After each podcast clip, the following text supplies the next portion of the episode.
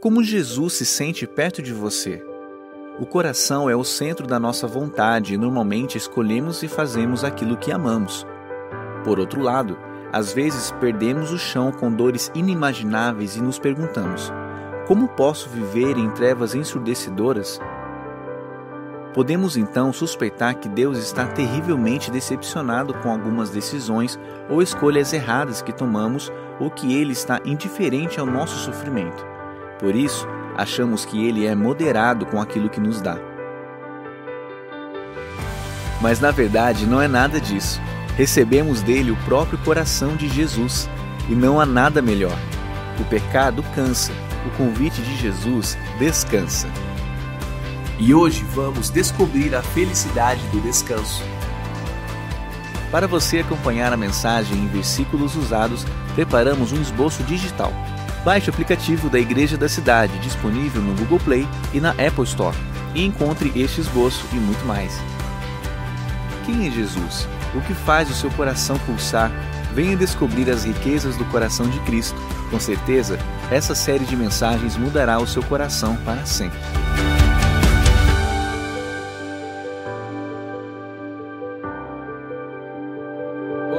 Muito bom dia. Que bom ter você aqui. Que bom que temos liberdade para estar aqui, temos saúde para estar aqui. O que nos une é Jesus, que ressuscitou, que vivo está, que voltará, e Ele tem uma grande semana para você e você está começando do melhor jeito. Deus já está falando ao seu coração. Esse é o momento que receberemos a palavra. Estamos numa série falando sobre o coração de Jesus, manso e humilde.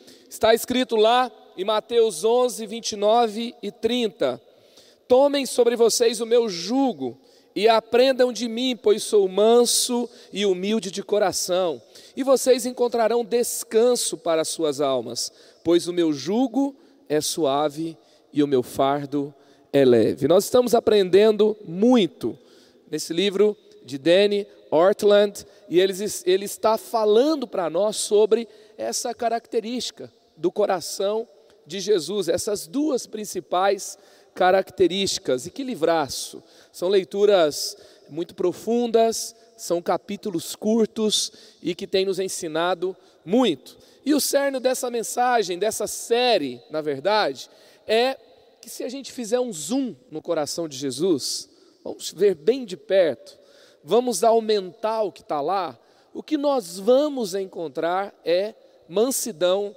e humildade. O Evangelho de Jesus, escrito nos quatro evangelhos, fala-se muito a respeito do que Jesus fez. Ele curou, ele ensinou, ele pregou, ele ressuscitou e fala muito sobre o que ele realizou. E na verdade, Mateus 11, 29 e 30 tem aqui as únicas características que Jesus fala sobre si mesmo. É o coração dele. E nós podemos aprender muito sobre quem Ele é. A primeira semana foi conhecendo o coração de Jesus, hoje nós vamos falar sobre a felicidade do descanso. E tudo vai fluir dessa realidade de quem Jesus é. Eu me lembro que eu gostava muito de passar minhas férias com a minha avó. Ela morava numa fazenda com meu avô e nós gostávamos muito de ir para lá. E minha avó era aquela que fazia biscoito, fazia pão de queijo, fazia bolo, fazia queijo, fazia doce no tacho fazia galinhada com piqui, fazia, sabe, sempre tinha alguma coisa, fazia a, a, costelinha de porco, e a gente amava o que ela fazia. Às vezes a gente recebia alguns amigos da família que chegavam até ali, e aí, às vezes, a gente estava terminando o café da manhã, ela já começava o almoço, e daqui a pouco o almoço já estava lá, e sempre tinha uma coisa nova, e terminava o almoço, tinha um café, tinha um doce, tinha um queijo, e aí o pessoal falava assim: olha mas já, vai, já vamos comer de novo? E, e aí uns quilos a mais já estavam programados depois daquele tempo de férias. E aí às vezes a gente falava assim, não, ela é assim. Ela é assim, ela gosta de agradar com o que ela faz, ela gosta de ver a gente comendo. E se alegra da gente falar: Uau, como que a senhora fez? O que, que tem aqui? É delicioso, é diferente. Sabe, eu nunca vi um queijo como esse, eu nunca vi uma galinhada como essa, e ela amava isso. E quando a gente fala sobre o coração de Jesus aqui, a gente fala não somente do que ele faz, eu me lembrei disso. Porque o que Jesus faz por você é consequência de quem ele é, ele é assim. Ele ama te ver perdoado. Ele ama ver você livre, Ele ama ver você fortalecido pelo que Ele te entrega, Ele ama ver você recorrendo a Ele para receber perdão, para receber graça, para receber amor. Ele, o que Ele fez por nós é consequência de quem Ele é. Ele é manso, Ele é humilde. Essa é a natureza de Jesus e essa série é sobre isso, sobre esse coração de Jesus. Pastor Carlito diz: o pecado cansa, o convite de Jesus descansa. Então você está sendo convidado a descansar com a realidade de quem Ele é, quem Ele é, é para você. Então conhecer o que Jesus fez por você é poderoso, é poderoso saber o que Ele fez, o que Ele faz. Mas conhecer o coração de Jesus é a chave para você se conectar com Ele. Para você se conectar com Ele, você precisa conhecer seu coração. Como disse o matemático Blaise Pascal, ele é considerado como o pai, Pascal, né? Ele é considerado o pai da computação. Ele criou a linguagem de programação da computação antes de existir tecnologia para criar a, a computação. E aí ele fala: Eis o que é a fé, Deus sensível ao coração. Deus sensível ao coração. Então, para a gente conectar ao coração dele, nós precisamos então é, conhecer o seu coração. John Piper, teólogo, ele fala: o fato de Jesus comer com pecadores não significa cumplicidade de Deus com o pecado, e sim a busca de Deus pelos pecadores. Então, a graça de Deus que nos perdoa de qual pecado? Todos, tá? A graça de Deus que nos perdoa do pecado não significa que o pecado não seja um problema. Não significa que agora Deus relativizou o pecado. Não significa que agora não tem problema pecar, não tem nada disso. Mas significa que ele buscou o pecador apesar do pecado. E ele então resolveu o problema que separava as pessoas dele, que é o pecado. Então, isso é o coração de Jesus. Ele nos busca, apesar das nossas falhas, apesar das nossas escolhas erradas. E hoje nós vamos falar então sobre como essa realidade de quem Jesus é impacta a nossa alegria, impacta o nosso descanso. E o tema então é a felicidade do descanso. Hebreus 12, 2 tendo os olhos fitos em Jesus, autor e consumador da nossa fé. Ele, pela alegria que lhe fora proposta, suportou a cruz, desprezando a vergonha, e assentou-se à direita do trono de Deus. Ou seja, uma alegria foi proposta a ele mediante um ato. O Pai propôs a Jesus a salvação de toda a humanidade. E a alegria desse ato sacrificial seria o que? Você perdoado. Seria eu e você redimidos. Seria a humanidade restaurada ao relacionamento com Deus. Então, a, a recompensa, o descanso de Deus de, nesse sacrifício seria, aí o coração de Jesus é, então, vermos, nos ver perdoados. E aí, então, eu queria trabalhar com você aqui, para a gente introduzir esse assunto, sobre o ideal de descanso que você tem. Qual que é o seu ideal de descanso? Quando você está estressado, você está cansado, você está com sono acumulado aí, e você está com muito problema sendo resolvido, e você está fazendo um verdadeiro malabarismo para atender todas as demandas, e vem no seu coração assim um ideal de descanso. Quantos gostam de praia aqui? Deixa eu ver. Quantos gostam de praia? Quantos gostam de montanha, ver aquele pôr do sol, sabe? Quantos gostam de tomar aquele café delicioso naquele fim de tarde, naquele começo de manhã, o dia inteiro, se for possível? e você está ali curtindo uma natureza, uma imensidão. A gente tem alguns ideais de descanso. Então, para a gente ilustrar isso aqui, né, então vamos pensar aqui: verão chegando, né? Então vamos ficar um pouco mais adequado aqui às férias, ao verão que está chegando. Vamos colocar algo que combine mais com o que a gente está falando, né?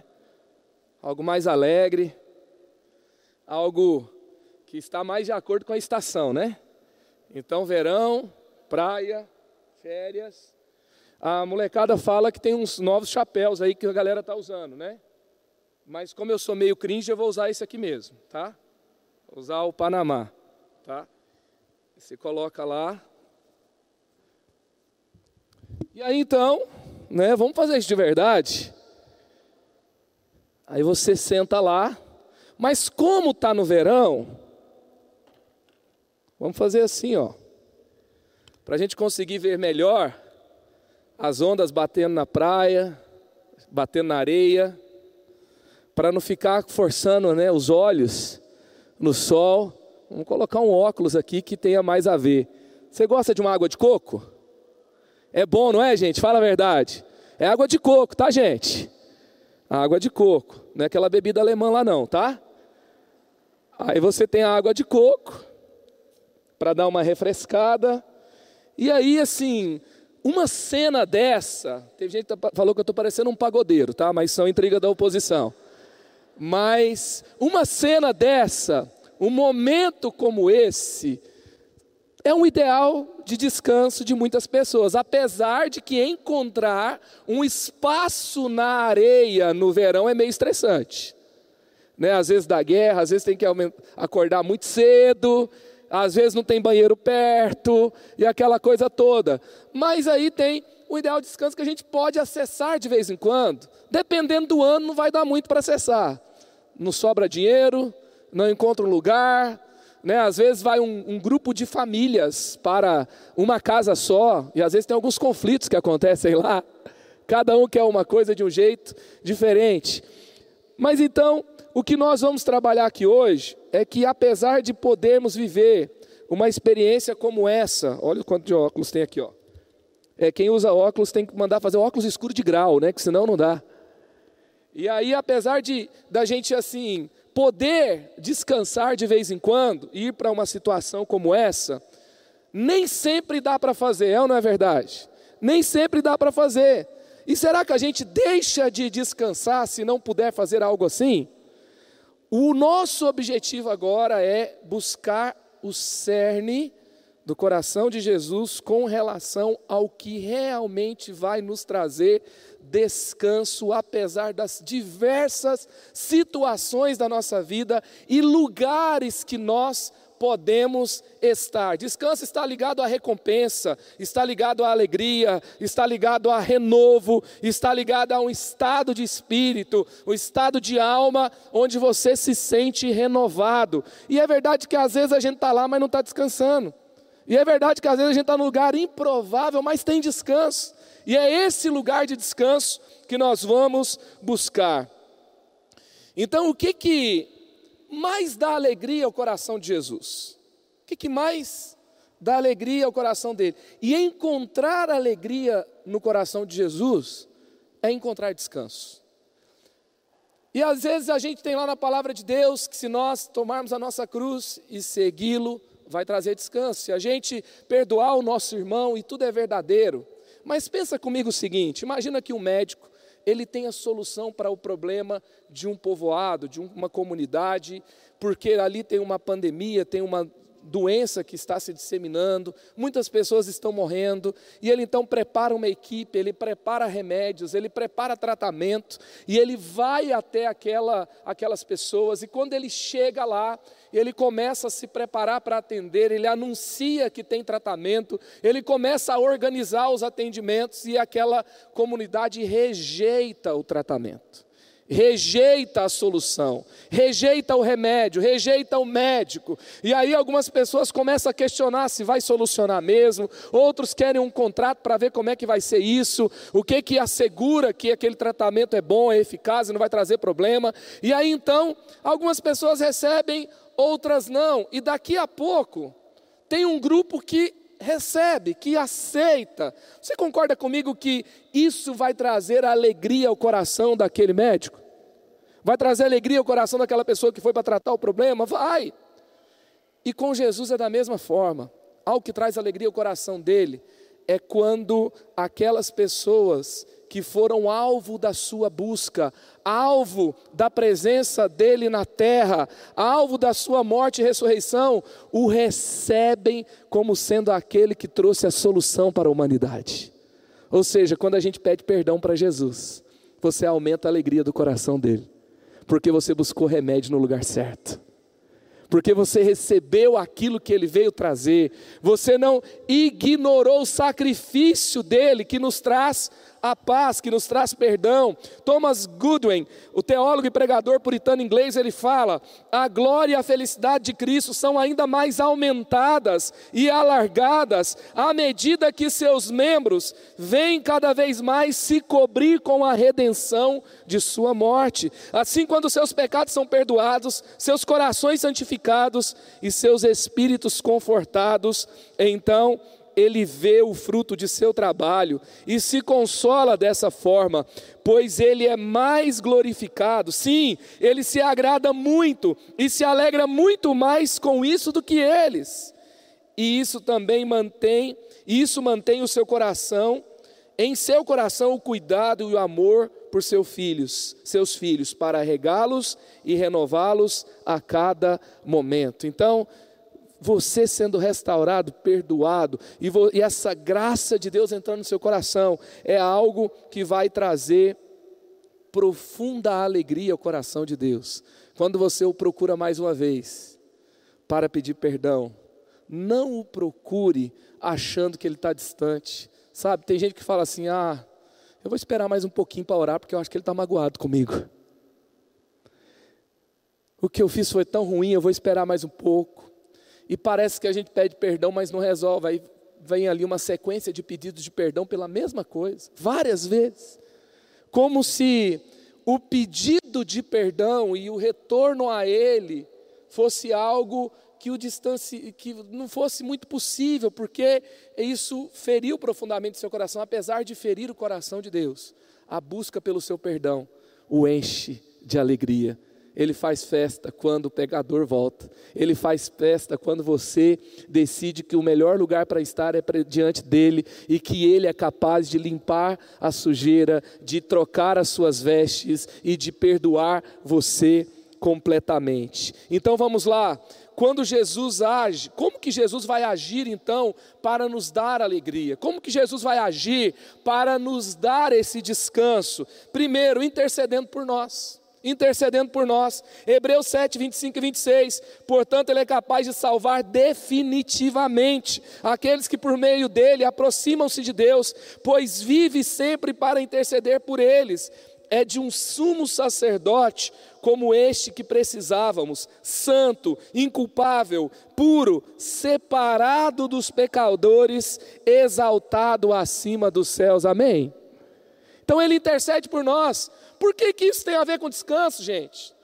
Porque se nós nos relacionamos com alguém, se amamos essa pessoa e não confiamos nas suas intenções, se temos medo de traição, de rejeição, se temos insegurança com relação ao seu caráter, isso traz estresse, isso traz perda de sono, isso traz, sabe, tensão emocional, sim ou não? Agora, quem é esse que está assentado à direita de Deus, que nós entregamos a Ele a sua vida? Quem é Ele? Será que podemos confiar nele? E a confiança nele vai liberar descanso em toda a nossa vida, o seu coração, que vai determinar como ele age em nosso favor, e por causa do seu coração, ele é o nosso intercessor. Você já se sentiu assim encorajado porque tinha alguém que intercedia por você? Aquela irmã fervorosa, ela é minha intercessora. Aleluia. Aí você conta para ela, e amanhã vai ter uma reunião. Eu, vai lá, ore por mim, por favor. Quantas vezes eu me senti encorajado, porque a minha mãe era minha intercessora. E aí, eu me senti encorajado porque ela estava orando por mim, Quando a minha esposa ora por mim, e eu estou em viagem, estou em missão, estou em desafio, e ela manda aquela mensagem: já orei por você, estou indo dormir, boa noite. Isso é, fortalece o nosso coração, sim ou não? Agora deixa eu te dizer algo. O que é intercessão? Interceder é se colocar no lugar de outra pessoa. E você, nesse caso, alguém se coloca no seu lugar diante de Deus. E ele vai pedir algo para Deus em seu favor. E a palavra de Deus fala que quem se colocou no nosso lugar diante de Deus é Jesus. Ele se colocou no nosso lugar diante de Deus. Fala, quando você olhar para o Marcos, me veja na frente dele. Eu tenho um pedido por ele. E olha, o meu sangue está sobre ele. Quando Jesus olha para você, ele vê Jesus. Perdão, quando Deus olha para você, ele vê Jesus. Falando da Trindade aqui, né? E às vezes a gente. Quando Deus olha para você, ele vê seu filho, ele vê Jesus, ele vê o sangue de Jesus sobre você. Então, por que, que ele fez isso? Como disse C.S. Lewis, Deus não quer algo de nós, ele simplesmente nos quer, nos quer por inteiro. E aí, quando nós vemos que fomos resgatados por Jesus, olha o que, que o Jay Parker, o teólogo protestante inglês, ele fala: o poder salvador da cruz não depende de um acréscimo de fé, trata-se de um poder salvador tão grande que a própria fé flui dele. Esse é o poder grande salvador de Jesus. Quando nós vemos aqui que ele intercede por nós, e ele então, ele nos é, redime e Ele nos salva, o que, que nós vemos aqui? Que Ele fez isso completamente. Ele fez isso completamente. E nós Vemos em Hebreus 1:3, o Filho é o resplendor da glória de Deus, é a expressão exata do seu ser, sustentando todas as coisas por sua palavra poderosa. Depois de ter realizado a purificação dos pecados, ele se assentou à direita da majestade nas alturas. E ali, em Colossenses 3, vai dizer que nós nos assentamos com Ele. Você sabe que teve uma discussão entre os discípulos, né? Jesus, na verdade, não foi, foi uma mãe de dois discípulos que chegou e falou assim: dá para pôr uma à direita e outra à esquerda no seu trono? Eles estavam preocupados com o lugar de destaque do lado do trono. Só que quando Jesus fala assim, quando a Bíblia fala que nós nos assentamos com Ele no trono, não fala nem de direita e nem de esquerda. A gente não sentou do lado, a gente sentou junto com Ele, no mesmo lugar que Ele está. Então, esse é o poder da redenção de Jesus por você. Hebreus 8:1. O mais importante do que estamos tratando é que temos um sumo sacerdote como esse, o qual se assentou à direita do trono da majestade nos céus. Hebreus 10, 12. Mas quando esse sacerdote acabou de oferecer para sempre o único sacrifício pelos pecados, assentou-se à direita de Deus. Então, o que nós vemos aqui, segundo o Danny Ortland, é: Jesus quer que tiremos força do seu amor mas os únicos qualificados para, ir, para o fazer são pecadores necessitados de amor e merecido. Você se encaixa na qualificação? Então, sabe da onde você vai tirar força? Da onde eu tiro força?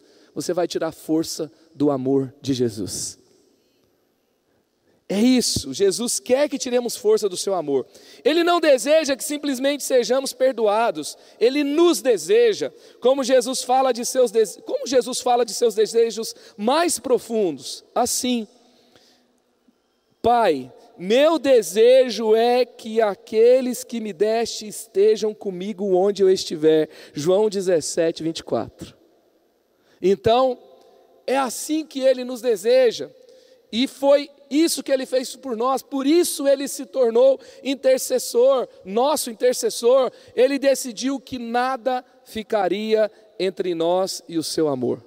Tem pecado no meio, tem problema no meio, tem aqui um sistema que distanciou Deus dos homens, então nada vai ficar. E a cruz é esse ato de conquista, de vitória definitiva, final, porque Deus se colocou como intercessor, Jesus se colocou como nosso intercessor diante de Deus, e a boa notícia é que ele fez o trabalho completo, ele é poderoso, ele cumpriu todas as exigências, e hoje você pode estar completamente unido a ele e ao coração dele.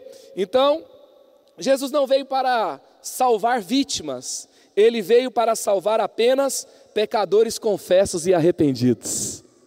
Somos nós. Como Jesus age para nos dar alegria?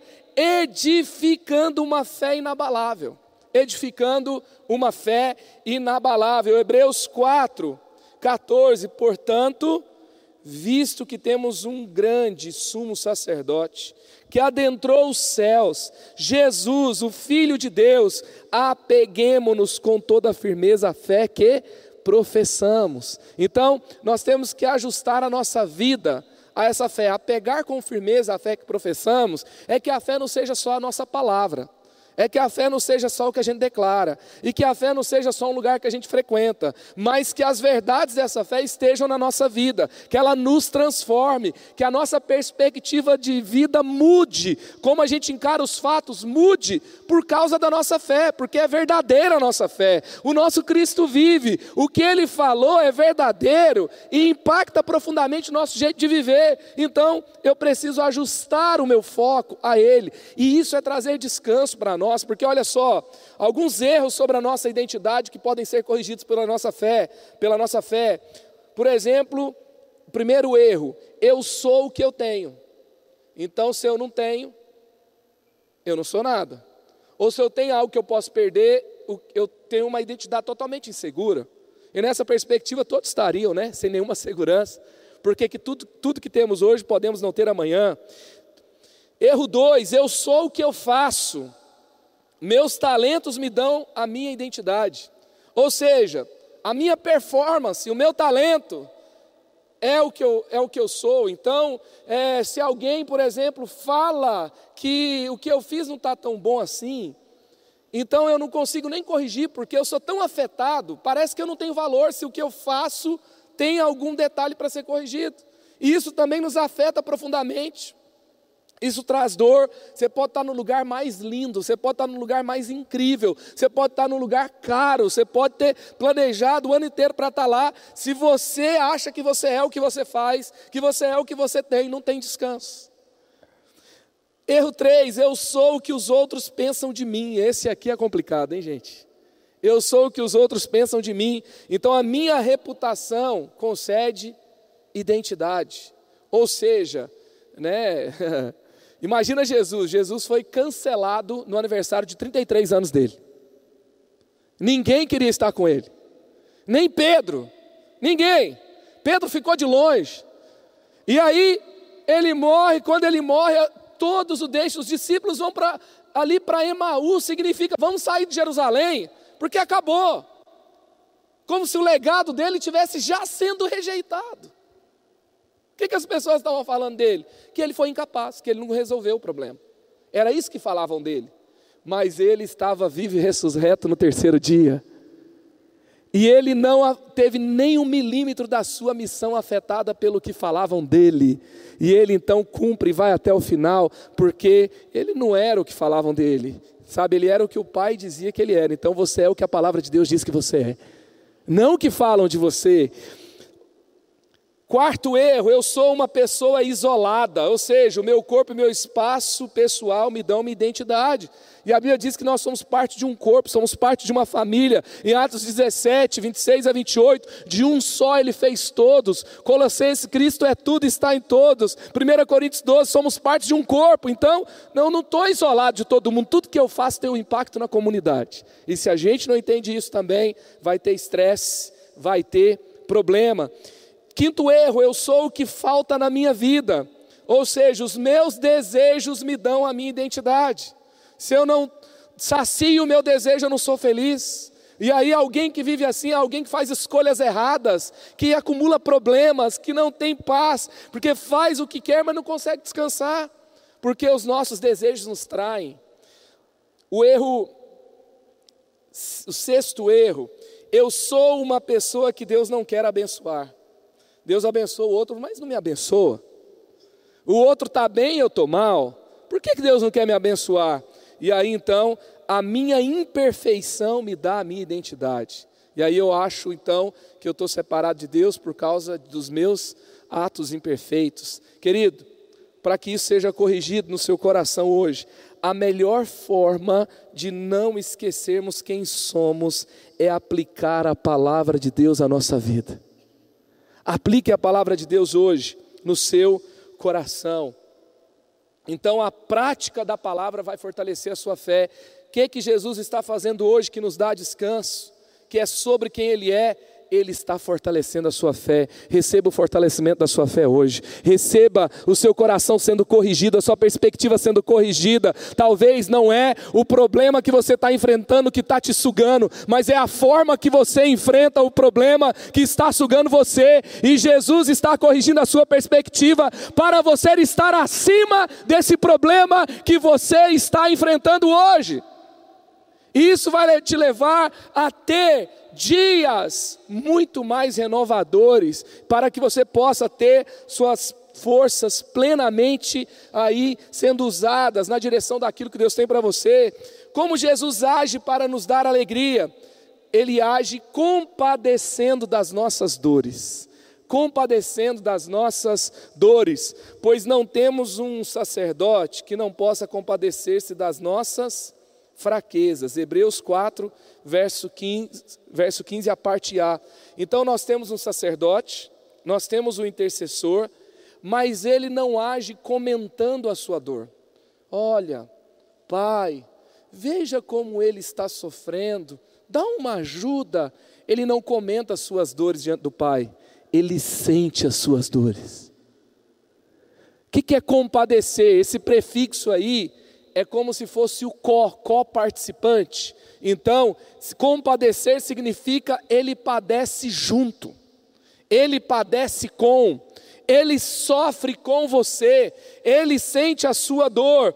Como está escrito em Isaías 53, 4: certamente ele tomou sobre si as nossas enfermidades e sobre si levou as nossas doenças, contudo nós o consideramos castigado por Deus, por Deus atingido e afligido. Querido, não tem dor que doa no seu coração que não doa no de Jesus primeiro. Não tem a dor que você está passando que não doa no coração dele primeiro.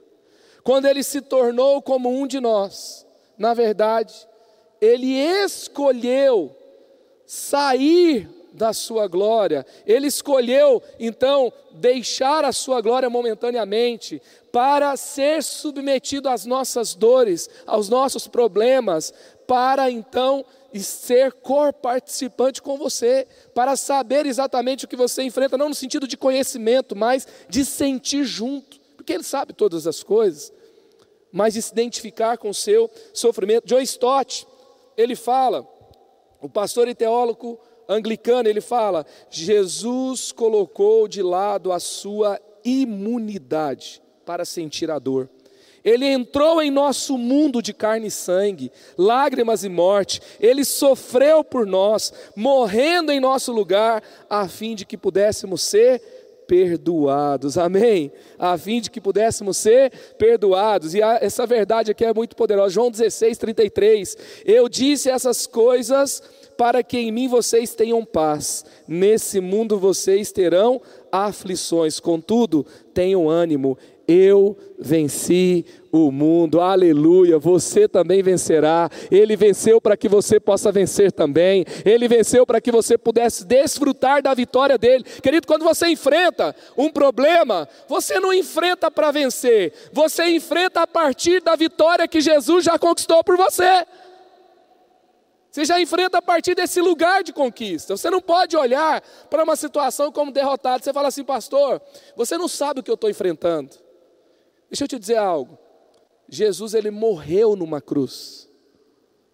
Ele morreu, ele foi até o último ato, até a última consequência, até o lugar de maior dor, até entregar, derramar o seu próprio sangue, de entregar a sua própria vida por nós.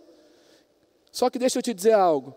Quando ele estava morrendo numa cruz, ele não estava perdendo, ele estava vencendo. Se você vai a partir da vitória, ressignifique vitória no seu coração. Sabe, nós vivemos num mundo, essa série é tão apropriada para o mundo que a gente está vivendo. Tem famílias sendo divididas por causa de formas de pensar diferentes. Tem famílias sendo divididas por causa de pensamentos a respeito de ideologias políticas. Como se houvesse um Salvador nesse mundo para nós. Tem pessoas que estão se degladiando, brigando. Eu lidei há pouco tempo atrás, conversando no aconselhamento com um casamento completamente fragilizado e indo em vias de divórcio por causa de ideologias, de conflito entre famílias que pensavam diferente. Se a gente vai para a sociedade, isso se agrava ainda mais. É tempo de descansarmos, aprendendo com Ele que é manso e humilde de coração. É tempo de entender que às vezes, quando a gente escolhe sofrer o dano com Ele, porque Ele foi até a cruz, nós não estamos perdendo, porque o nome de Jesus está sendo glorificado, o seu propósito está cumprindo, Ele está sendo revelado, a sua graça está alcançando mais pessoas e nós não vamos abrir mão de quem Ele é e de andar nos seus valores e na Sua palavra, amém? Que esse seja o nosso caminho o tempo todo, aonde estivermos. E também como que Ele age para nos dar descanso, para nos dar alegria, nos socorrendo em dias de provações e tentações. Hebreus 4,15. Mas sim, alguém que, como nós, passou por todo tipo de tentação, porém sem pecado. Então, essa palavra aqui vai englobar dois aspectos: provação e tentação. Tem gente que acha que Jesus era um Zeus, entendeu? Porque ele viveu somente na terra sendo plenamente Deus, mas ele também foi plenamente homem. Sabe o que isso significa? Que Jesus também acordou com dor de cabeça. Que Jesus também teve gripe. Que Jesus também sofreu bullying. Os seus irmãos fizeram bullying com ele. Você faz esses milagres aqui na Galileia, vai para Jerusalém. Você não quer ser conhecido? Aqui ninguém vai ser conhecido. E aí o evangelista fala, porque nem os seus irmãos criam nele. Pode vir alguma coisa boa de Nazaré? Volta para aquele ovo de onde você veio, porque você não tem nada para nos falar. Era coisas que falavam sobre Jesus. E ele sofreu então traição, ele sofreu rejeição, ele foi humilhado, ele se feriu, se machucou. E ele passou por todo tipo de tentação, de provação. Então, quando ele foi para a cruz, ele não foi colocado lá, ele decidiu ir para lá. Tem um momento dos evangelhos que mostra que quando ele fala, estou aqui, aqueles que vieram para prendê-lo cairão no chão. Só para ficar claro, Jesus se entregou, ele não foi preso, ele não foi surpreendido e de repente ele não podia sair de lá. Mas ele se submeteu a essa situação e ele submeteu à vontade dele. Querido Jesus, quando ele foi tentado, a Bíblia fala que Satanás o levou até o alto de um monte. Que tipo de situação que Jesus estava que, ele, que Satanás poderia levá-lo para algum lugar? E a gente lê ali tentação, ah, isso não foi tentação para Jesus, mas na verdade, se a Bíblia fala que foi tentação, foi tentação, que ele sofreu. Ele tinha 40 dias que ele não comia. Você já ficou um dia inteiro sem comer para você ver como é que fica seu humor? Sua força? Sua vontade de fazer algo bom para alguém? E ele estava com 40 dias desse jeito, e ele é levado, ele é tentado, ele sofreu essa tentação, e ele sofreu os mais altos níveis, ele suou sangue e pediu: Pai, me afasta dessa cruz, eu não quero ir para lá. Ele não olhou para a cruz, deu uma piscadinha e falou: Sua linda, agora é a nossa hora. Não foi assim. Ele olhou e ele sofreu com a iminência de ir para lá. E aí então, ele passou por todo tipo de situação e, e Jesus não era tipo assim um influencer que tinha aquela foto toda linda, sabe? Fez harmonização facial. Porque a Bíblia fala que nele não havia beleza nem formosura. Então ele não se destacava por uma classe social proeminente. Na verdade, ele é o único Deus das que as se você for estudar as religiões, que não surgiu numa classe dominante. que não surgiu entre os mais favorecidos, ele surgiu entre os vulneráveis. Ele sentiu a nossa dor, ele foi tentado, ele foi provado, e o texto deixa bem claro, nós vamos vendo nos evangelhos que a sua história, ele se identificou profundamente com a dor humana, com as tentações humanas, e ele passou por isso sendo homem, para você ter um modelo do que está disponível a você. Na verdade, o que ele está dizendo é que ele venceu e você também vencerá. Ele passou por provação para que possa te livrar das provações que você passa também. Ele está lutando por você, ele não precisa estar no no buraco dos pecadores, mas ele entrou lá para tirá-los de lá. Ele veio para cá para nos tirar de uma condição de sermos escravos do pecado. E ele então vai te livrar da tentação. Toda queda é uma escolha, porque para cada tentação tem um poder em Jesus para vencê-la.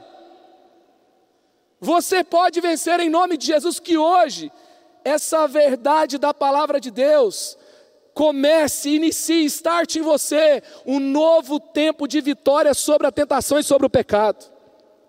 Um novo tempo de vitória sobre as situações que você tem passado de tentação. A sua impecabilidade é a nossa salvação. E o que move, então, a estar entre nós, é ele ter estado entre nós, foi nos salvar. E por último, como Jesus age para nos dar alegria? Removendo as prisões da desconexão relacional. Hebreus 4,16. Assim sendo, aproximemo-nos do trono da graça com toda a confiança, a fim de recebermos misericórdia e encontrarmos graça que nos ajude no momento de necessidade. Olha só, o que que está em Hebreus 4,16. O que, que ele quer? Aproximemo-nos do trono da graça. Ele quer proximidade. Ele quer intimidade. Sabe, a desconexão emocional é o que mais tem destruído as pessoas nos dias de hoje. Eu estudo a nova geração, e aí você se pergunta: se eles têm acesso a tanta informação, como é que consegue fazer tanta besteira? Aí os RHs do nosso mundo descobriram que o maior gap da nova geração não é de capacidade, não é de competência, não é de formação, é de equilíbrio emocional.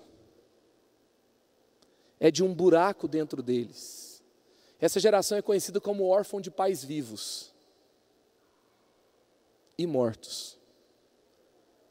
São filhos de famílias que se desfazem. São filhos de pais que trabalharam demais, trabalham demais e deram alguma coisa para eles ficarem quietos em algum lugar.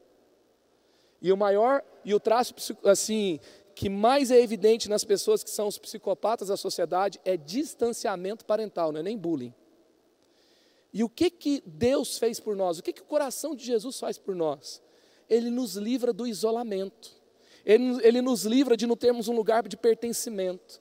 Sabe, uma família, os pais que ajudam, que apoiam, que enviam, que recebem de volta, que estão ali em casa depois que os filhos erram e ajudam eles a acertar e envia de volta para ali um local onde ele estuda e recebe de volta em casa e ora e está junto e está sempre perto. Isso dá para ele validação, isso dá para ele coragem, isso dá para ele segurança, isso vai fornecendo a uma pessoa um equilíbrio emocional para enfrentar situações adversas na vida. E o pecado, o nosso mundo que se distancia de Deus, ele também está se distanciando do nosso Pai celestial, que nos dá a validação que mais precisamos, que nos dá esse senso de pertencimento. Sabe, eu tenho cada vez mais identificado, se a gente não sabe aquele lugar nós pertencemos, nós vamos nos adaptar ao lugar em que estamos. E então, essa conexão com o céu nos faz agir com bondade, nos faz agir com perdão, nos faz superar, nos faz continuar, porque nós não somos qualquer um fazendo qualquer coisa em qualquer lugar. Somos membros da família de Deus, somos concidadãos dos céus, somos filhos amados de Deus, somos aqueles